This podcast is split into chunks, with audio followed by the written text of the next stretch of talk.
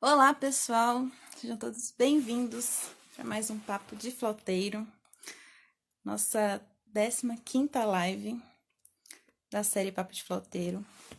Para quem não me conhece, meu nome é Ariane Roseiro. Gente, tô muito branca, meu Deus eu tô branca assim? Enfim, ficar branca mesmo. É, para quem não me conhece, meu nome é Ariane Roseiro, sou professora de flauta transversal do programa Guri Capital Grande São Paulo e chefe de naipe da banda sinfônica do, Conservatório de Tatuí. E eu criei o Papo de Flauteiro com o intuito da gente continuar é, se sentindo motivados a estudar, a não perder a, nosso, a nossa vontade né, de fazer música, apesar do momento tão difícil que a gente está passando, é, com dificuldades não só de, de saúde, né, na questão de saúde, por causa da pandemia, mas também politicamente, enfim, vários problemas. Então é muito fácil a gente se sentir desmotivado para estudar flauta, né?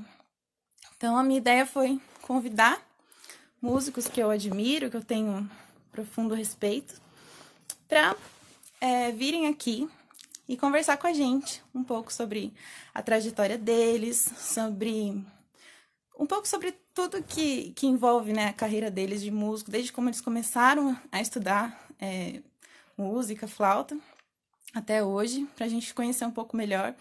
E está sendo uma experiência assim incrível. Estou aprendendo muito com cada um deles. Já passaram flautistas é, de várias é, de vários lugares, né? E cada um contribuindo de uma maneira super especial. E hoje, o convidado de hoje é o Rubens Schwenk. Tenho certeza que muita gente conhece.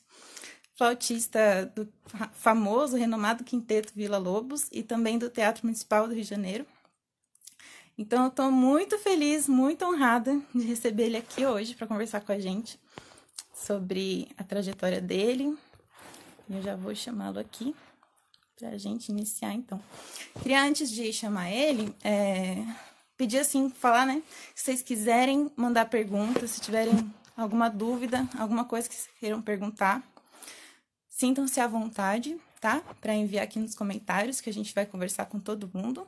Agradeço desde já a todos que estão aqui pela participação. E vamos bate Estou super ansiosa. Deixa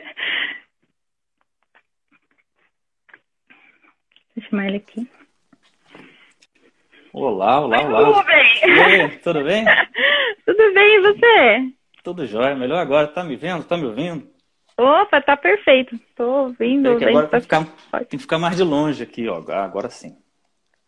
É, eu também. Nossa, que eu comecei a estar. Eu ainda tô meio branca demais, mas tá tudo bem. É isso mesmo. Eu sou meio é, branca, né? Não tô tomando é sol também, então acho que. Bronzeado, quarentena, é assim mesmo. é isso que eu ia falar. É. Ai, ai. Tá tudo bem por aí? Tudo jóia, graças a Deus, tudo bem. Na medida do ai, possível, né? A gente é. trancado dentro de casa tanto tempo. A gente quer música, quer tocar, né? Quer ver gente, quer estar tá em contato com as pessoas, mas vamos levando. É necessário, então a gente, segura as pontas até, até onde dá, né? É, é isso mesmo, é. Enfim. Não tem é muito o que fazer agora, né? É, a gente combinou aqui de, enquanto o pessoal vai entrando, só um, um parênteses rápido, né? Que um, um amigo meu, Thiago, que, que entrou aí, pelo que eu vi, ele fez a brincadeira, mas quem toca flauta é flauteiro, né?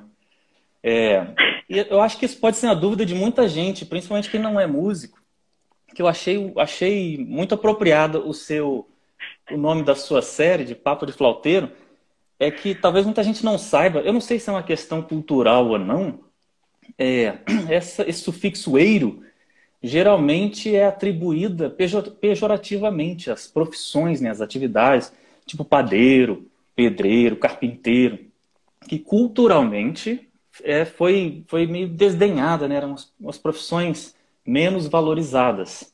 Né? Tanto é que na música tem o pagodeiro, é, e uhum. ao contrário disso, em oposição a isso, tem as, as profissões de elite, né?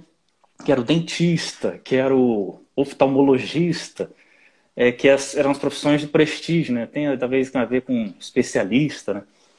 É, enfim, e o músico a gente sabe que é musicista, é flautista, é pianista. E já acho que mais de 100 anos atrás, a Chiquinha Gonzaga quebrou isso, né? Então, como ela queria tocar música popular, como ela tinha essa gana de, de valorizar a música brasileira e participar disso, que era proibido, principalmente para mulher naquela época. Então, ela se intitulava Pianeira, né? Tipo, tirou o pianista do pedestal, que era antes, para botar para pianeira. Então, acho que tá aí respondido. O papo de flauteira é isso, é um papo despretensioso e informal, sem, sem pedestal nenhum. Que legal. Nossa, obrigada, Rubens, por essa informação aí tão completa. Por isso eu gosto de conversar com você, porque você sempre traz assim, ó, coisas super interessantes para a conversa de diferentes lados, né? Pra ser muito sincera, chato, gente, eu não falo demais. Não, e para ser sincero, eu não tinha pensado nada disso, assim, não, não foi. Pô, então Sendo muito honesta.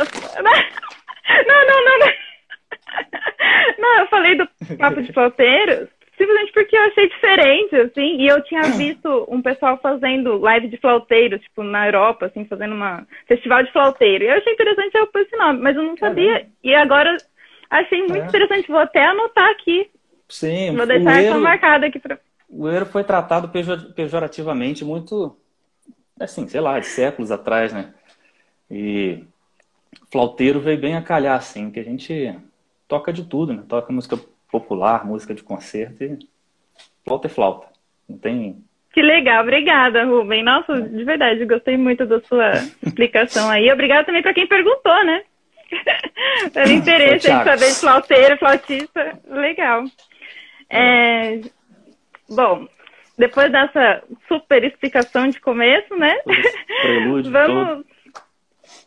Sim, vamos começar então, é, de repente, contando um pouquinho sobre o começo da sua história, assim, como que foi a uhum. escolha do instrumento, como que você conheceu a música, você pode começar a contar pra gente um é, pouquinho sobre antes, isso? Antes de tudo, na verdade, eu não, eu não escolhi a flauta, não.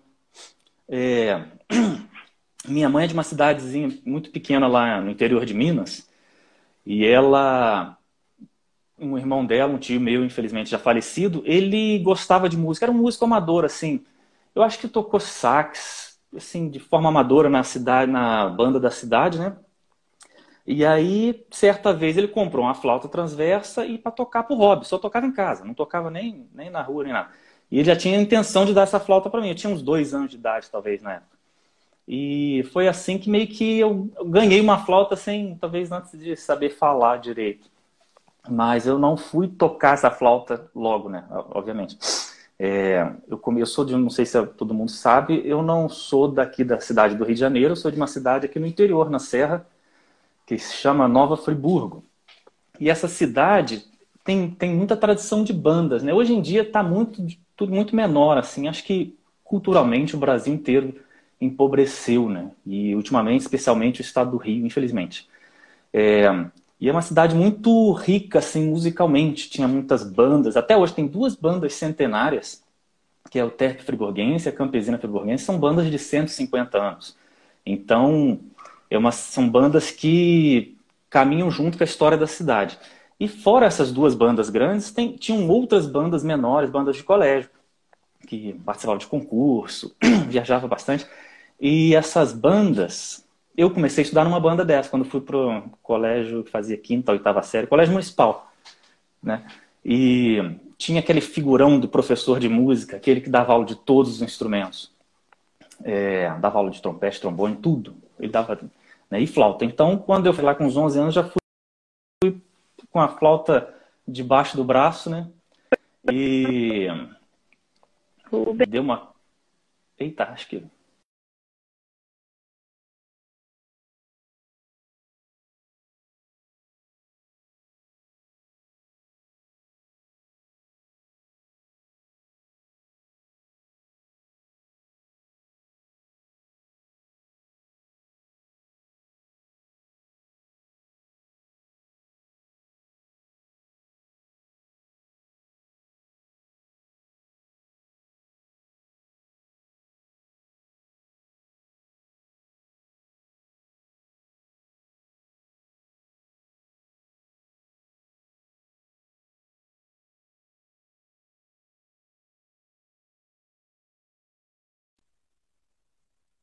Pra mim tá funcionando.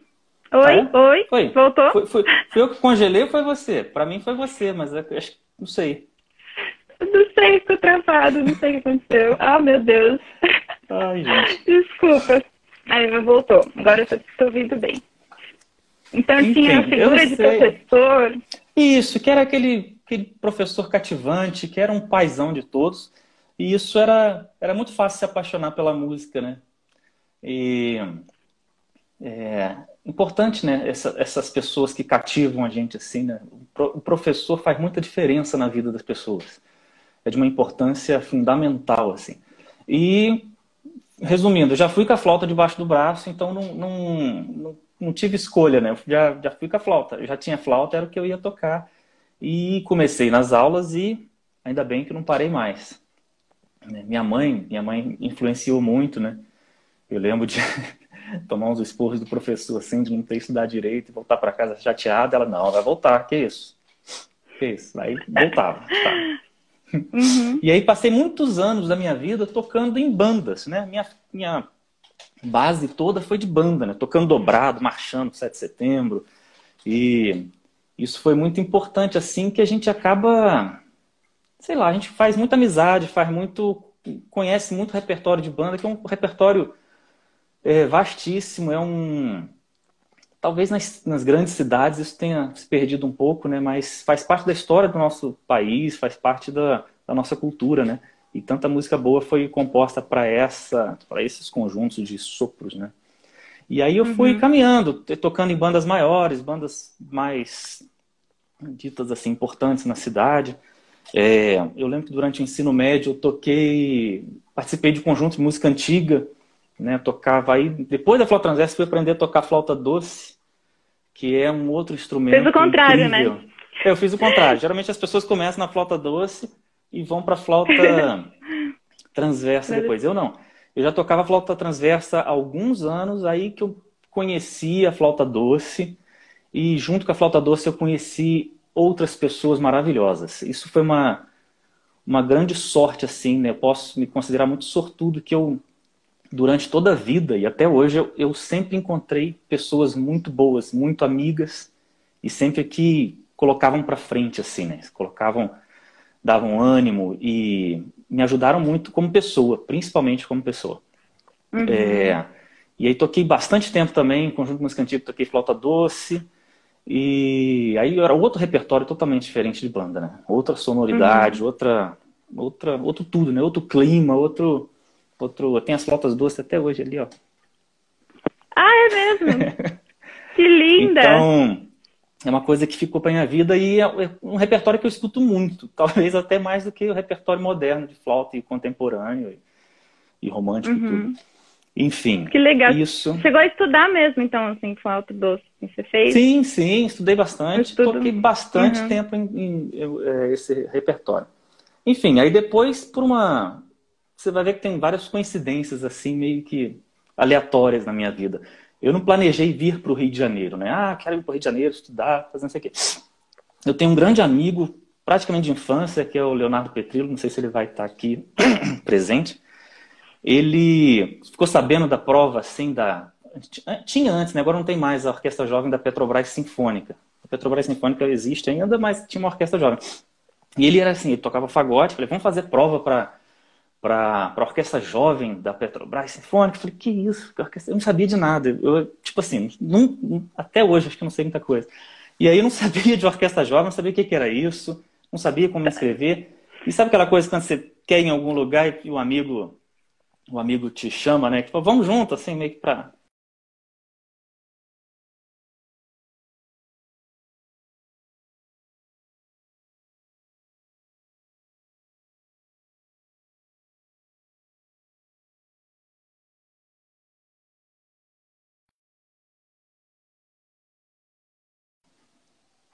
Vá, voltou. Voltou, é. É engraçado que o meu vídeo fica se mexendo, o seu congela. É, é a minha internet, eu mudei aqui, eu vou mudar aqui agora pra ver se, se para de travar. Vou 3G. Eu, Desculpa, eu me posicionei aqui do lado do roteador de propósito. Ai, E desculpa. aí. Então, aí eu parei o quê? Na orquestra jovem, né?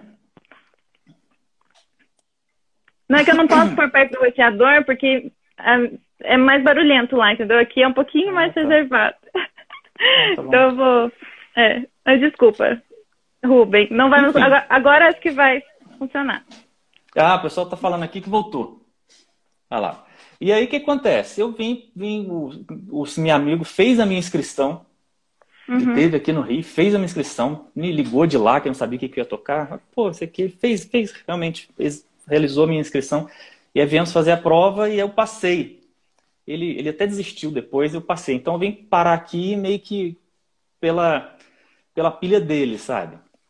E aí tá, uhum. foi legal essa experiência, conheci muita gente, foi bom, foi o primeiro contato que eu tive com a orquestra sinfônica, porque a cidade que eu morava até então não tinha orquestra sinfônica. A, a tradição muito forte em Friburgo é de sopros. Agora existe ah, já um sim. movimento de cordas e tudo, mas até pelo menos 2003, quando eu morava lá, não uhum. tinha, assim, não existia violinista, um cellista, não tinha esse tipo de coisa. Então foi o primeiro, primeiro contato com o Rio de Janeiro, primeiro contato com uma orquestra sinfônica. E aí, o que acontece? Lá pro ano de 2002, mais ou menos, esse mesmo amigo, querendo fazer vestibular para música, o que, que ele faz? Bora fazer vestibular para música. Eu, que? Vestibular para música? Também não, sabia muito. não tinha muita noção, uhum. não tinha uma. Naquele momento eu não tinha uma orientação, tipo, pô, se inscreve pro vestibular, faz faculdade de flauta, não tinha. Aí, uhum. mais uma vez, por insistência dele, falei, pô, pô, tá bom, nos inscrevemos no vestibular da FRJ em 2000 2002, né, foi o vestibular. E aí foi assim, e aí eu passei também. Então meio que, pô, segunda, segunda empurrãozinho, né, pô, fiquei até bem grato. E aí nisso viemos para o Rio, a gente dividiu um apartamento na época com mais amigos. E assim que eu vim parar definitivamente aqui no, no Rio de Janeiro, e aí as coisas começaram a andar assim musicalmente, né? Porque aqui tem um movimento muito maior, tem como dar aula, dei aula em projeto social muitos anos. É, uhum. E a gente que não tem, não tem grana, né? Não tem. Minha mãe me ajudou, tipo, no que ela podia. E nunca, a gente nunca teve grana. Meu pai já faleceu há muitos anos, era torneiro mecânico, minha mãe era dona de casa, foi dona de casa a vida inteira. Então uhum. ela assim, ela me ajudava a, a comer, né? A, a, não dormir na rua, mas não tinha dinheiro para as coisas. Então. E, e, e, estudar música, assim, é uma coisa, não é, não é barato, né? Você comprar um instrumento hum. musical, assim, é uma coisa, é um é. investimento, é. né?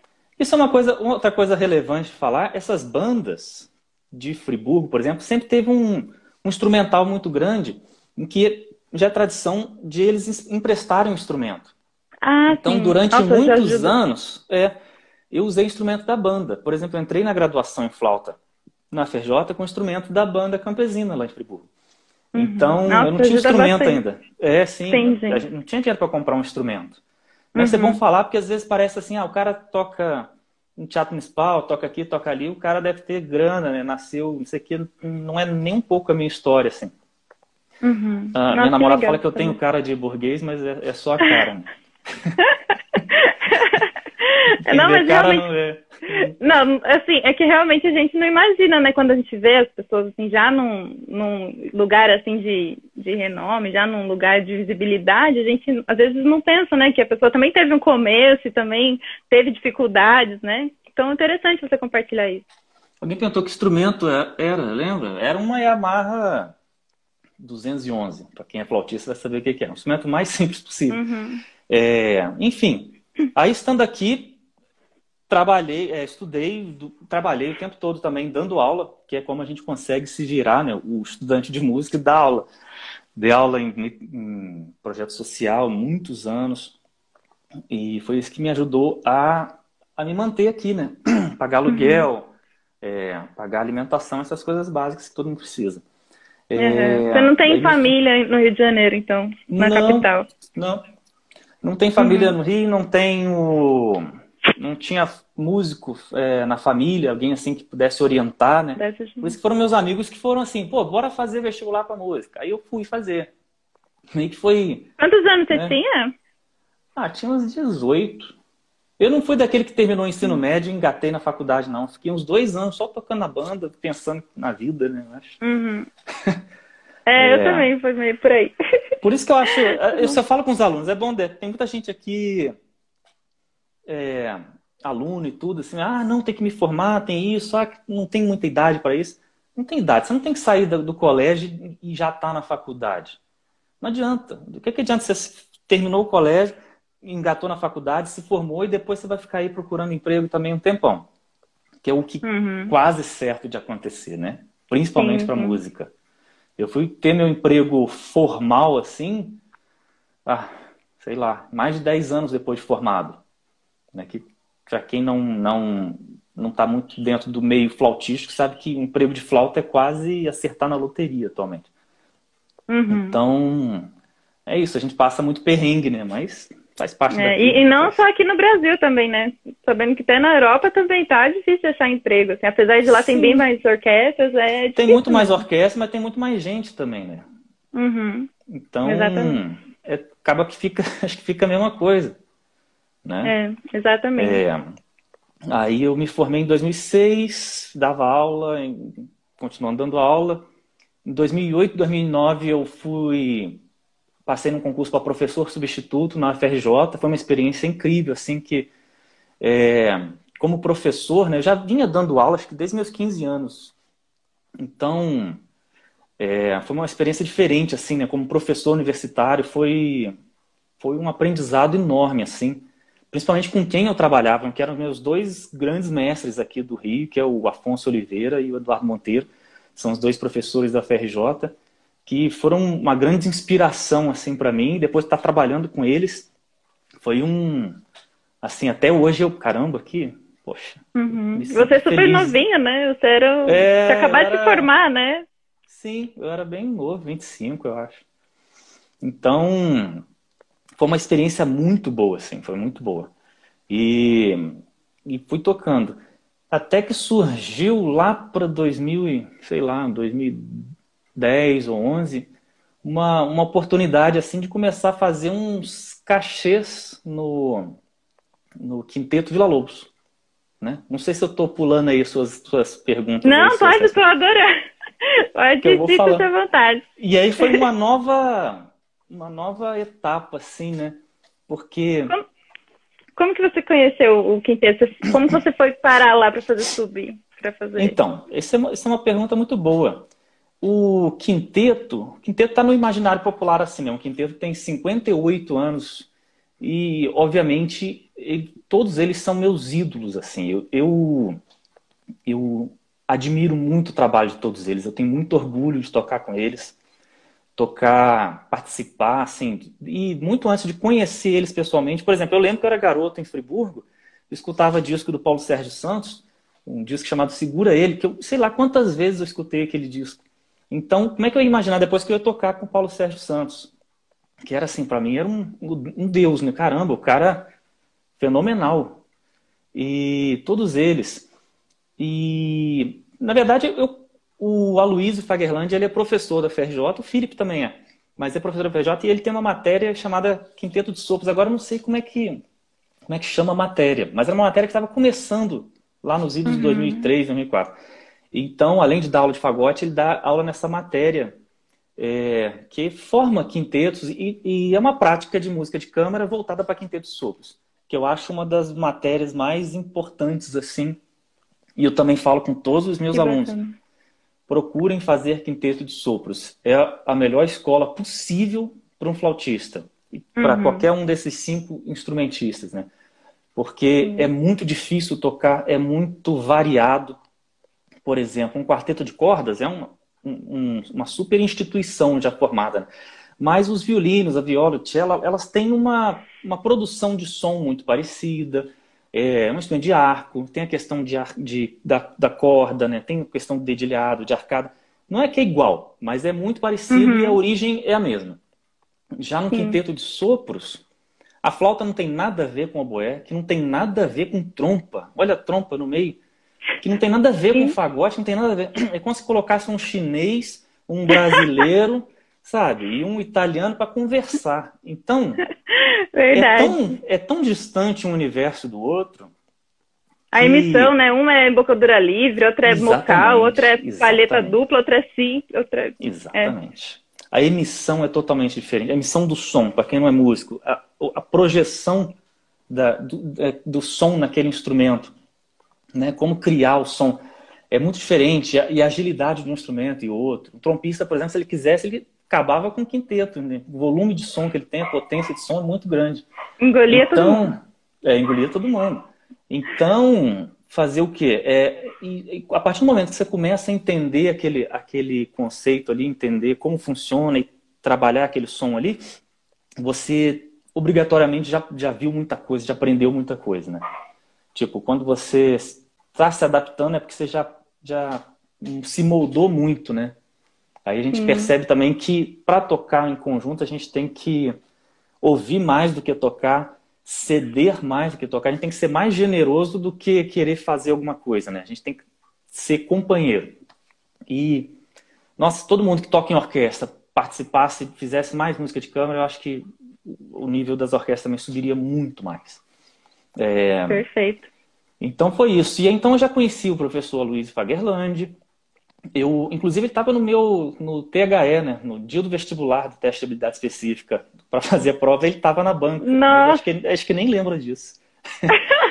que legal. É, eu não lembro.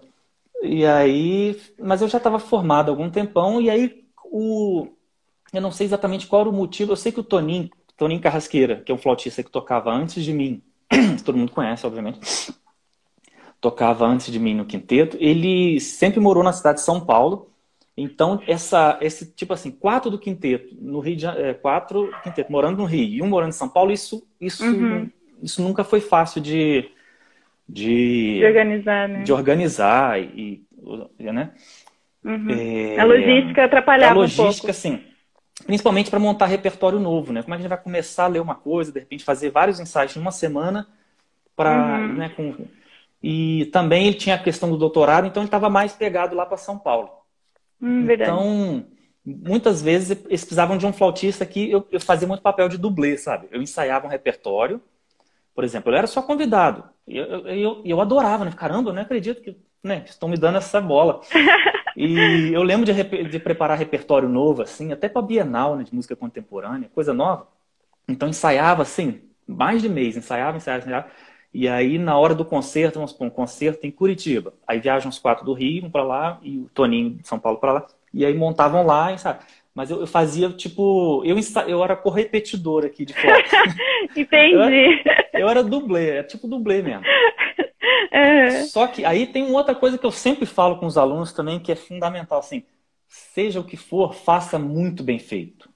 Faça direito, né? Se você for tocar num casamento, tocar um Jesus Alegria dos Homens no casamento, faça como se estivesse solando na, na, na sala da Filarmônica de Berlim. Porque sempre tem alguém olhando, sempre tem alguém é, observando, sabe? E faça por você mesmo. É o seu, sua qualidade, o seu comprometimento com a música. Então, hum. por exemplo, eu fazia isso, eu, eu sabia, porque eu não ia tocar no concerto. Eu estava tava só preenchendo uhum. uma lacuna ali, que não tem como se ensaiar um quinteto com quatro. Né? Sim, não sim. tem como.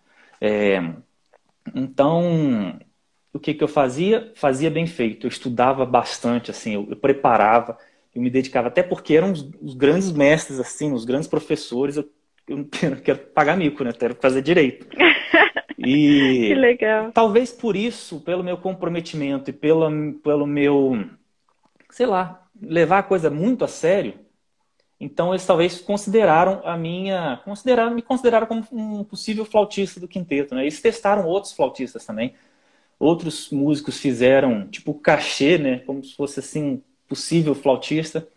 Não foi uhum. só eu, antes de mim inclusive vários algumas outras pessoas fizeram. Ah, Mas aí o que que acontece?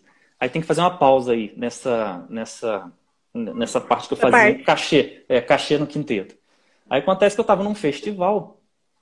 É um, sabe aquele filme quando a cena muda para contar aquela história ali, né? sim, então sim. eu tava num festival, sei lá qual festival, acho que de Campo Jordão. É, que aí tem aquela parte que a gente ia para a cidade de São Paulo fazer o concerto na Sala São Paulo. Aí um outro amigo, que não é mais aquele lá do início, é um outro Defu, flautista também está até na OSPA agora, também aquela mesma coisa. Vamos fazer prova para a Orquestra de Manaus? Eu falei, Orquestra de Manaus, cara? É, é, da Orquestra do Teatro Amazonas, não sei o que, abriu prova. Eu falei, caramba, hein? E vai ter prova em São Paulo. E aí a gente vai estar tá em São Paulo nessa época. Eu falei, pô, tá, por que não?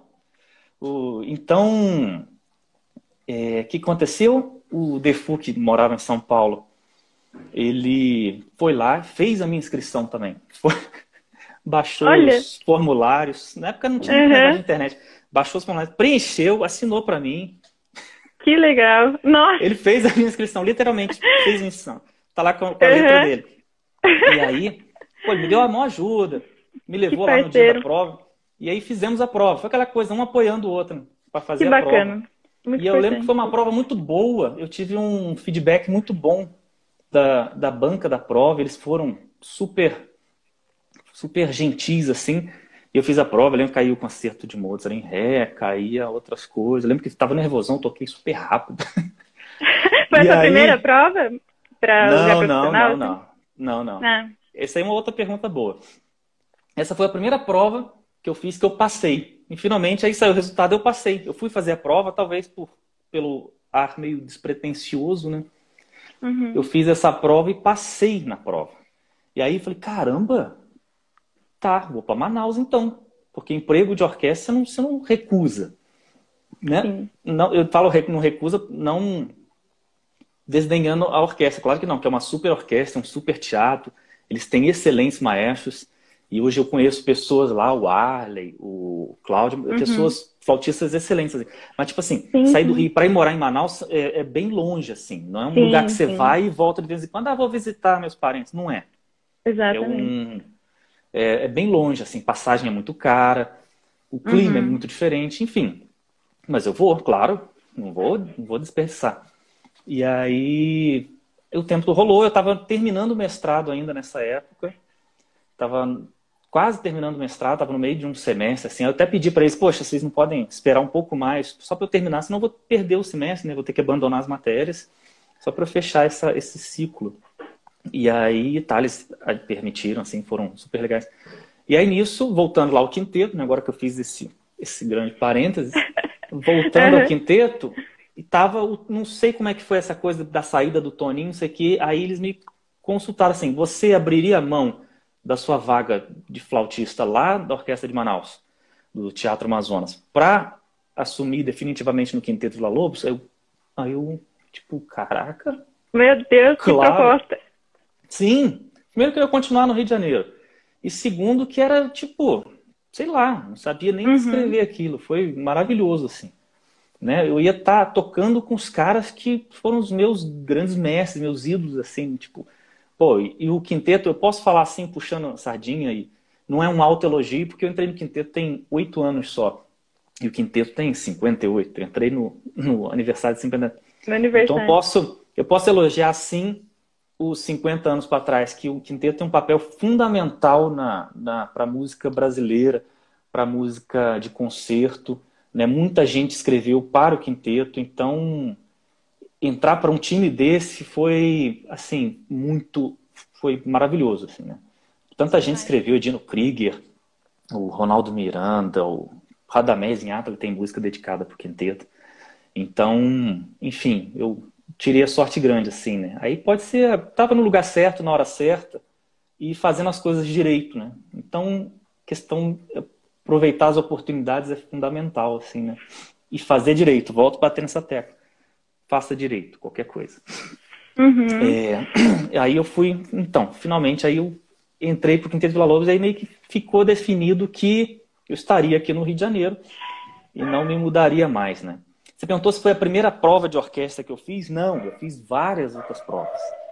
Antes de vir para o Rio conhecer a orquestra sinfônica, meu sonho era ser músico militar, né? Eu queria fazer, porque era que todo mundo da banda ela fazia. Então eu fiz prova é? para o corpo de bombeiro. É, eu fiz prova aqui para o Corpo de Bombeiro do Rio, tomei pau. Fiz prova para aeronáutica, tomei pau. Ninguém me queria Gente. Brincadeira. Aí eu lembro que antes dessas, eu fiz prova para Orquestra de Campinas, fiz para a OSPA. Eu fiz, Caramba. sei lá. Uhum. Eu fiz um monte de prova também, não passei. Né? Isso é outra coisa boa para perguntar. Ah, o cara fez prova e passou com não sei o quê. Não, sei... não, a gente quebra muita cara antes de passar numa prova poucas pessoas, né, vai, chega e vai passando assim. É, mas não, o normal é a gente quebrar muita cara, fazer muita prova.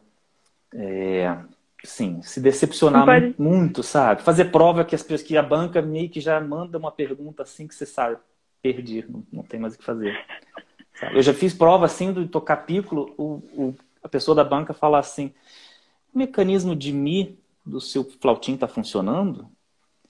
Aí, tipo, tá, não sei. Aí, tipo assim, já era, você já perdeu. Nossa! Isso. Então, Sim. coisa assim, que você só vai passar numa prova depois você se ferrou em várias outras, que você começa... Localizado. Exatamente. Então, não se desanimem em fazer, em fazer prova e não passar, né? Isso é normal. Até a gente uhum. acertar, né? Legal. E, e mas isso... você acha que teve alguma coisa diferente que você que você fez, sei lá, a preparação, você acha que foi diferente? A forma como você tocou? Ou, ou foi exatamente a mesma coisa? Ou você estava mais preparado? Você teve aula com alguém? Ou foi... Simplesmente foi o um momento, assim? Quando eu passei? Isso, quando você passou.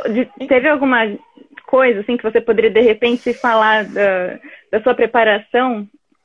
Sim, isso foi uma, uma das perguntas que eu notei aqui, ó, das perguntas dos nossos internautas. Obrigado pela pergunta. O, quem fez a pergunta foi o Gabriel Carvalho, que é aqui do Rio, amigo nosso. Ele perguntou, adiantar então essa pergunta, para responder logo. É, como você se prepara para as provas, como estuda os exercícios, os concertos? É, a gente se prepara assim como a gente vai fazer um recital, isso aqui não, não tem mistério, não tem segredo, assim, não tem nada diferente. Você estuda muito, é, prepara muito, é, é, tem aquele trabalho criterioso, aquela coisa né, de... A gente sabe como é trabalhoso, chato e repetitivo preparar um repertório. Agora, o que eu faço é, então, tem, tem, cada um tem uma técnica, né? Tem gente que tem pensa na prova, né? Pensa na banca. Você toca e, é, e se imaginando na frente de uma banca. Agora, o que eu faço, isso é bom também, mas o que eu procuro fazer é tocar para todo mundo, né? Eu lembro quando eu fiz a prova do Teatro Municipal aqui em 2014, eu toquei para todos os meus ex-professores, eu buscava, pessoas até que eu não via há muito tempo, Falei assim, pô, você pode me dar uma aula? Né? E eu já já estava aí, macaco velho nas coisas, então é, a gente tem que ter humildade também e pedir, e pedir para um colega ouvir. Então, uhum. vários Não ter amigos, medo, né? Vergonha. Sim, assim. Não é vergonha nenhuma. Vários amigos é, fazem isso, assim, eles têm maior boa vontade e carinho em fazer, em te ouvir. Né? E é bom você sair da sua zona de conforto. Então, a dica seria essa. Se exponha, saia da sua zona de conforto. Eu vou fazer uma prova, então eu vou pedir para uns amigos me ouvirem. Então eu vou reunir dois, três na casa de outra pessoa, porque na sua casa é a sua zona de conforto. Até isso é importante. Você está em outro lugar, outra sala, com pessoas até que você não conhece, e toca, e toca. É, a última prova que fiz agora para a UF, eu fiz isso também. E aí, tipo, estava estudando lá no teatro algumas vezes, e entrava um colega para fazer alguma coisa na sala da orquestra. Lá, eu falei, pô, você pode ouvir isso aqui? aí tocava, tipo, tipo, mesmo que não seja um flautista e ele não queira dar nenhuma opinião, você está se expondo em tocar uma coisa para alguém. Que a gente tem muito aquela coisa, músico, né? Tipo, ah, tô me expondo, eu tô me, uhum. me colocando é, à prova, assim. A gente se sente até pelado quando vai tocar. Que as pessoas vão dizer. É, e eu, a gente se sente pelado, como se estivesse é. nu, assim, na frente de alguém. E agora? Então, é assim mesmo. A gente vai continuar se sentindo assim, só que você tem que se acostumar. Sabe? É desconfortável? Tá. Então vou, vou trabalhar com esse desconforto. Porque não tem como a gente não a gente ficar confortável com prova. Ah, pô, agora eu sou craque em prova. Qualquer prova. Não, não vai. É igual concerto, uhum. né? até... ficar nervoso antes de tocar. Uhum. Ah, poxa, fica, tem solo, não sei o quê. Eu lembro de uma do. Um, um, concerto antes do. Não lembro onde mais, a gente já, já rodou tanto com quinteto. E aí tá meio assim, é um repertório difícil para flauta. Né? Geralmente as coisas de Vila Lobos são muito difíceis para o repertório de quinteto. Aí eu falar assim pro tudo. Felipe, né? É, para tudo. Exatamente. Repertório de orquestra, principalmente. Chegar pro Felipe, o Felipe, pô, Felipe é meu ídolo. E ele assim, chegar para ele, pô, tô, tô nervoso. Aí ele, eu sempre fico nervoso. Falei, tipo, se o Felipe Doyle tá, tá nervoso, eu também posso. Uhum. tipo, Tá, é eu normal. tenho direito, eu tenho direito também de ficar nervoso. Então, eu vou tocar assim nervoso, né? Uhum. Deve ter alguém, uma pessoa ou outra, que não fique nervosa para tocar, mas aí parabéns para ela. O, normal não é isso, né? O uhum. normal não é assim. Mas é até gostoso, né? Você ter aquele friozinho na barriga. É, uma vez eu ouvi, quando a gente vai se apresentar, é como se a gente estivesse entregando um presente, né? Então, é, esse sentimento, assim, de, ai, que, que, como que vai ser, assim, né? Ah, exatamente. Esse é gostoso. Isso, isso aí, na verdade, se perguntou se mudou uma coisa na cabeça, na verdade, sim, eu estava esquecendo desse detalhe. Por exemplo, ano passado eu fiz um recital na sala, né? Tem pouco que eu não fazia recital de flauta e piano. Né? Bastante tempo mesmo. Então, aí, tipo assim, pô, um recital, né? Tempão sem fazer recital, e, pô, as pessoas vão lá assistir. na sala Cília Meirelles, lá na, na, na Guilmar Novaes, é um, é um espaço importante, uhum. né, para música. Uhum. Aí eu pensando assim, não tem, pô, todas as pessoas que vão ali, elas vão para curtir a música, as pessoas vão porque gostam de mim, gostam do Flávio Augusto, que é o pianista que toca comigo, então as pessoas vão, como você vai na casa de alguém, alguém te chamou para almoçar, você vai lá. A pessoa não vai chega na sua casa para ficar vendo o detalhe da comida, né? Uhum. Ou se o copo tá limpo. e se for a pessoa pela... que tem problema.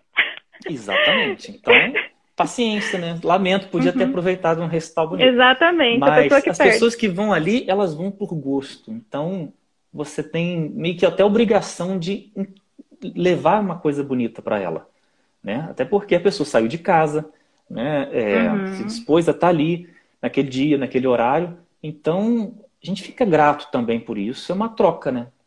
Não existe música uhum. sem troca, né? O compositor escreve, você vai lá, decifra aquela partitura, é, tá, torna aquilo música e esse ciclo não fecharia se não fosse o público, né? Se você não tem um público ali para apreciar, é como um cozinheiro Exatamente fazer um prato maravilhoso e ninguém comer.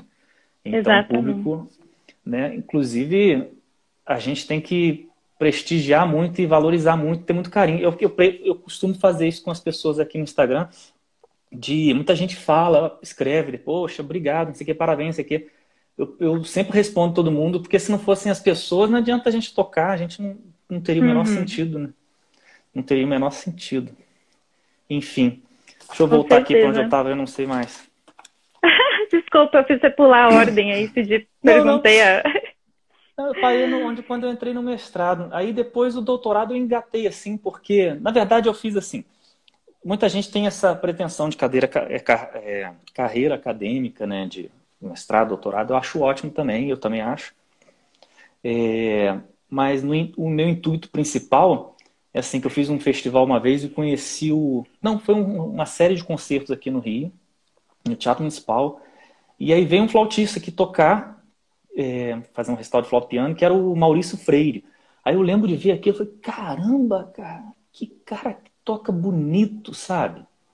Né? Porque eu, depois de um tempo, assim, eu, eu pelo menos comigo, eu perdi um pouco de interesse na, na nos, nos, grandes malabarismos e mais naquele músico que te, te toca, assim, né? Te toca uhum. bonito, sabe? Caramba, que coisa impressionante.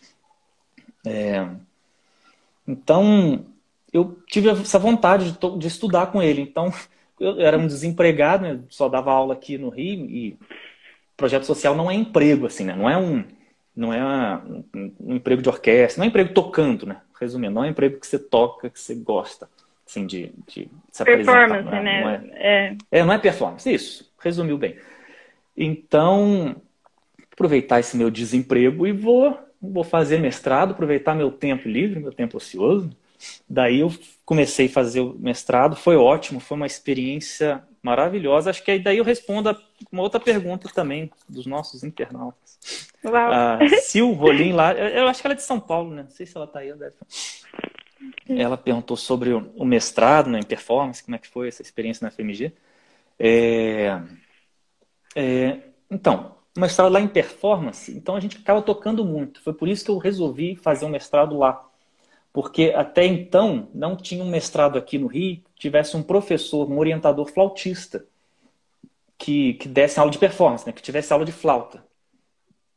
Uhum. Orientadores flautistas, sim, tem na Unirio. Mas não tem alguém que, que, assim, eu ia ter uma aula semanal de flauta, não sei o quê. Enfim, eu queria estudar com o Maurício. Aí eu fui para lá para fazer isso. Seria mais fácil eu fazer aqui. Ó, tá aí sim. Ela falou que tá aqui. É, seria mais fácil eu fazer aqui, ia ser mais barato, mais simples, não precisava me deslocar para outro, outro estado, né? Então, eu fui pelo Maurício Freire para estudar com ele, para ter esse contato, foi maravilhoso. para mim foi uma, meio que uma extensão da minha graduação, assim, né? Eu, eu vi muito repertório, muita coisa com uhum. ele, né? Assim, de como ele é um grande flautista. E, uhum. e é uma pessoa maravilhosa também, né? Sim, é um cara que assim, é tranquilo, Isso. assim, super. Eu, eu, lembro que eu tinha tocado um concerto para a Sinfônica Nacional, um teatro municipal. Isso tem 2010, sei lá. E aí, depois eu fui assistir o recital dele. Aí, quando eu fui lá falar com ele, ele falou: Olha só quem tá aqui. Tipo, ele tinha me manjado na orquestra. É um cara que você fala, parece que você conhece a vida inteira. Então, é... pronto, uhum. não precisa mais nada. E o doutorado é, eu conheci foi a ele mesma em coisa. também. Ah, ótimo. Onde eu te conheci, eu conheci ele. Ó, oh, é. Ele tava nessa. Foi. É. Então, ele. Tipo, ele foi. Aí o doutorado foi assim também. Emendei o mestrado. Um dia, eu defendi o mestrado num dia.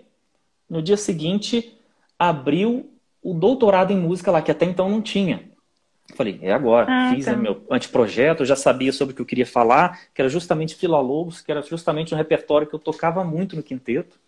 Então aproveitei aquele gancho né, de falar de música de câmara de Vila Lobos, é, sobre a interpretação dessas obras, baseado naquele, naquele experiência toda de um grupo, né, minha dentro daquele grupo que já fazia isso há muitos anos.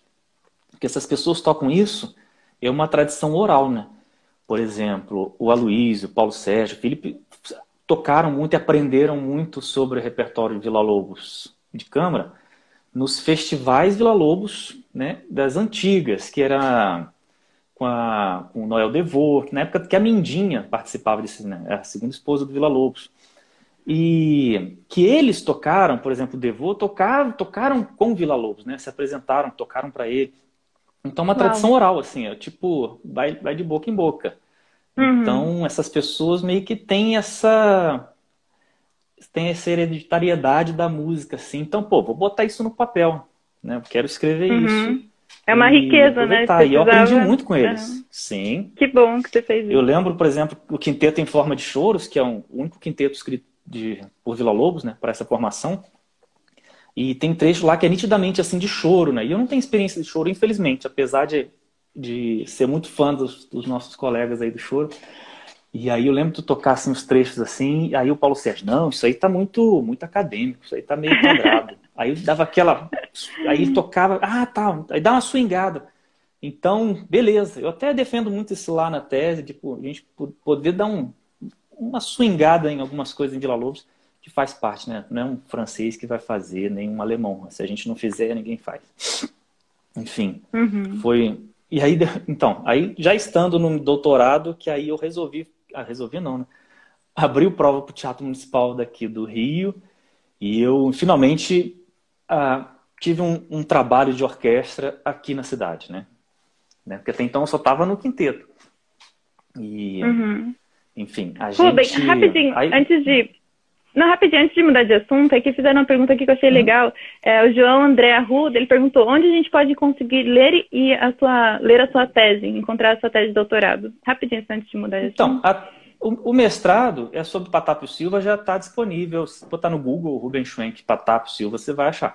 Em PDF até. O doutorado ainda não está, mas eu já estaria se não fosse a pandemia na verdade, é culpa minha, assim. Depois você defende, você tem que fazer as correções, fazer tudo que a banca pede.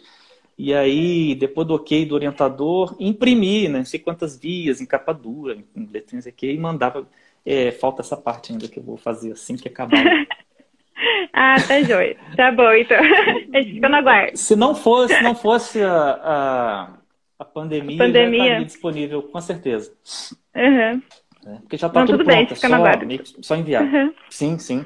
Certo. Desculpa te interromper essa... aqui. Não, estamos aqui para isso. Verdade, se você me interrompe, Legal. eu vou falar até amanhã. e acho ótimo, pode falar, é um prazer te ouvir. Mas foi isso, aí foi da minha entrada no teatro, que foi. Aí é outro tipo de experiência, né? Tocar em orquestra, ser é, titular de uma orquestra, né? Ter, participar de, de outras coisas. Aí eu fui, pude me aprofundar nessa questão de ópera e balé, que eu acho um universo assim maravilhoso, sabe? Repertório de ópera e de balé é uma coisa assim que a gente sai emocionado muitas vezes das, das restas. E Não só o repertório orquestral, né? Lá a gente acaba fazendo de tudo. É, repertório de palco e de, de fuso. Mas, uhum. enfim, é uma. Mas eu entrei em 2014, tem, temos seis anos de teatro municipal, mas é uma, uma jornada bem curta. Porque espero que agora, assim que acabar a, a pandemia, vai acabar a quarentena e tudo, as coisas voltem ao normal, possivelmente em breve eu peço a exoneração do teatro municipal para assumir em outra orquestra, né? Então, meu, meu tempo de teatro municipal já acabou, né? Uhum. Foi bom pra caramba, foi uma experiência boa, conheci Legal. muita gente boa, músicos excelentes, assim, amigos da vida inteira, que os amigos continuam, né? É, muitos maestros muito bons, assim, muitos... É, aprendi muita coisa, assim, ainda mais tocando primeira flauta, né? Primeira flauta a gente coloca muita cara tapa, né? A gente coloca é mais um daquele clique, tipo do recital que eu falei, tipo, as pessoas não vão ali para julgar, não vão ali para fazer nada, você, as pessoas vão ali para te para curtir o que você está fazendo. Então você simplesmente toca, você entrega, né? Uhum. É, daí vem uma outra coisa interessante que eu também sempre falo com os alunos que vão fazer concurso de orquestra, que como a gente estuda para fazer prova, né, os excertos orquestrais, aqueles trechos, de, de pequenos trechos da orquestra, o Marquinhos aqui chorando. Vou te abandonar, não, cara. É, é, eu estou com saudade já. A maneira que a gente estuda os trechos é muito diferente, em muitas vezes, da maneira que a gente que a gente toca, né, para valer. Então, isso é um grande aprendizado de tocar em orquestra, eu acho que é isso também. Né? A gente tem uma, duas maneiras de fazer as coisas, maneiras de concurso e a maneira de, de tocar para o público. Né? Muitas coisas não funcionam da maneira do concurso e muitas uhum. coisas têm que ser adaptadas. Por exemplo, sei lá, prelúdio à La Prêmio de Danfani. Se você faz aquele negócio tudo bonitinho da forma do concurso, pode ser que ninguém discute na prática, né? Eu lembro quando eu entrei no teatro, tocava Leonora 3, no, a gente fez Fidelio, né, com Isaac Kravchevsky. Uhum. Falei, quer saber? Vou tocar como eu achar que deve. E aí, tipo, legal, parabéns, tá ótimo. E assim, botar o som para fora, né? Que a gente está acostumado a fazer aqueles pianistas, tudo para prova. Então, enfim, não sei nem porque eu estou falando isso. É, não, é, é curioso, ótimo. é curioso essa, uhum. essa, essa, abordagem né? de prova e de prática. Em é, meio, meio que então na, na, na audição, que jeito que a gente toca na audição tem nada a ver com o jeito que a gente tocaria. Não, é, muitas vezes você precisa se adaptar e mudar muitas coisas. Não é que não tem nada a ver. Uhum. Algumas coisas sim, é. outras não. Outras não. Outras você tem que ver o, o contexto ali, acústica e tudo, e ver. Né? Isso é. Entendi. Enfim. Legal. É. Então é isso. Espero em breve né, estar tá lá na Sinfônica Nacional. Vai ser uma, uma, nova, uma nova vida, uma nova jornada, né? Um novo time, né? É um time que eu já conheço há bastante tempo, porque foi a primeira orquestra profissional que eu toquei na vida. Em, lá pelos idos de 2006. Eu fazia cachê, né? Tocava piccolo na orquestra. Então toquei lá uns quatro anos assim de cachê. Tocava, uhum. gravei algumas coisas, DVDs, gravei, solei um concerto de piccolo uma vez com eles e solei. Última vez que eu toquei com eles foi uma peça do Ronaldo Miranda que eu estreiei chamada Transfigurações para flauta e orquestra, que foi durante a Bienal de 2017. Foi experiência ótima. Né? Gostei que uma, da indicação do Ronaldo Miranda foi uma honra assim de botar na primeira capa do currículo e poder tocar uma música excelente, tocar uma música maravilhosa. Ele é um grande compositor, dos meus favoritos assim, dos grandes. Então, até responde a pergunta do Mário Gastinho lá de Friburgo, que é um dos meus grandes amigos da vida. Se a produção de, pra, de música de flauta continua, se você tem uma produção de alto nível, né? Uhum. É, claro que tem. As pessoas estão escrevendo e continuam escrevendo ao estilo atual, mas continuam escrevendo. Né? Tem o Gilson Santos, outro grande compositor aí que eu tenho contato bem próximo e continua escrevendo. O repertório de flauta não para de crescer. A gente que tem que dar oportunidade. E dar oportunidade para a música brasileira, para nossa música. Se a gente não faz a nossa música, né? Uhum. Muito difícil ter. Seria bom se as orquestras também tivessem música brasileira como excertos de, de, concursos, né? A Sinfônica Nacional teve agora, né? Esse, esse, último concurso que eu fiz. Mas eu acho que é até meio raridade, assim, não tem não se faz muito, né? Tem tanta coisa bonita, tipo Choros 6, que é um solão de flauta maravilhoso. Nunca vi cair em prova, mas cai Bolero de Ravel, por exemplo, que sim, uhum. não estou criticando a música, mas é uma coisa que para flauta não tem lá aquela coisa, tem. Uhum. Verdade. Aí vem mesmo. até questão de gosto, né? Enfim. Não, mas é, faz totalmente sentido isso, assim, de, a gente tem que valorizar a nossa música. Se a gente não valorizar a nossa música, quem vai valorizar, né? Se a gente não tocar e não divulgar. Exatamente. Falando nisso, Talvez... você tenha. Ah, desculpa, pode falar. Pode falar, pode falar. Não, é que falando de música brasileira, você tem o seu mestrado em Patata também, que talvez você poderia falar um pouquinho pra gente também sobre isso. Isso, a ideia do, do mestrado foi assim, tem, tem muitos trabalhos. Tem um da Carmen Garcia, por exemplo, que é. Acho que foi do Teatro de São Paulo, que é um trabalho biográfico de, de, do Patata, que é maravilhoso. Foi uma das melhores coisas que eu li sobre o Patapio. É, mas o meu foi focado na performance, né? na parte da flauta, lógico, em, relação à parte do piano, mas em relação à parte da flauta. E é praticamente uma bula, assim, né? Sugestão de dedilhado, sugestão de frase, de respiração, sugestão de uma contextualização daquelas músicas dentro do, da época, né? Então, enfim, o Patápio, ah, nem vale a pena falar muito, senão dá, dá para falar mais três dias com os nossos grandes, uns grandes músicos assim, né, da, de todas as épocas, né? O, assim como Joaquim Calado. É, uhum. É, curioso como os grandes flautistas brasileiros, assim, os históricos, os, os que fizeram o nome do Brasil para fora, sempre vieram da música popular, né? Nossos Olha, grandes nomes de música brasileira, de flauta, são quem? Altamiro Carrilho, é, né, os, os, os, grandes caras que, que projetaram assim e, e, fizeram muita coisa, né? Tipo o Joaquim Calado, uhum. ele ele tem a mão dele totalmente em cima do choro, né? Do que hoje é um gênero. Antigamente era só uma maneira de tocar, né? Você podia tocar uma valsa chorada, uma polca de maneira chorada. Hoje em dia o choro é um, é um gênero. Um gênero. Então, uhum. graças a essas pessoas, acho que em Gonzaga, que eu falei antes. Então, nossos flautistas memoráveis aí sempre. Não, não, tô, não tô excluindo os outros também, mas tipo. A música popular uhum. sempre prevaleceu, né? Então, uhum, é muito importante. Render homenagens, né, a esses caras. Que demais, Rubem. Rubem? Sim. Eu tocou mesmo. Eu lembro desse festival. gente, ó, a gente só tem mais três minutos nessa live. Rubem, eu sei que você tem muita coisa assim que você poderia falar pra gente. Eu não sei se você tem mais perguntas aí que você gostaria de responder, mas sei lá, eu, eu tenho muitas coisas que eu gostaria de perguntar ainda. Se você tivesse tempo, talvez se o pessoal quisesse também, né? Teria, teria mais uns minutinhos pra gente Tenho. terminar esse assunto com mais calma, assim? Eu tô de quarentena, pode, pode ficar até amanhã. tá, legal. Então a gente finaliza essa live aqui, pra, porque senão vai cair, né? Quando completa uma hora, o Instagram derruba. Então aí a gente finaliza essa e daí a gente começa outra pra gente conversar um pouco mais sobre esse assunto, assim, que eu sei Perfeito. que tem muita coisa que você pode falar pra gente.